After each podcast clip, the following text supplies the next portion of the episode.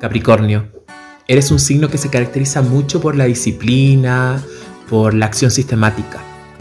Y la segunda quincena de agosto se ve con la necesidad de no abandonar tus procesos terapéuticos que te lleven a la sanación. Ha sido un tiempo difícil, de mucho cansancio, de mucho estrés. Por lo mismo, es muy importante que no te descuides, no te abandones. Conecta con sanar disciplinadamente, con mirar y observar la posibilidad de transparentar o de mirar mucho más profundo aquello que te aqueja y te duele desde hace tanto tiempo. No abandones tus procesos terapéuticos, no abandones tu autocuidado. Conecta con sanar tu relación con lo femenino, con la sensibilidad, con la emocionalidad, con tu lado creativo.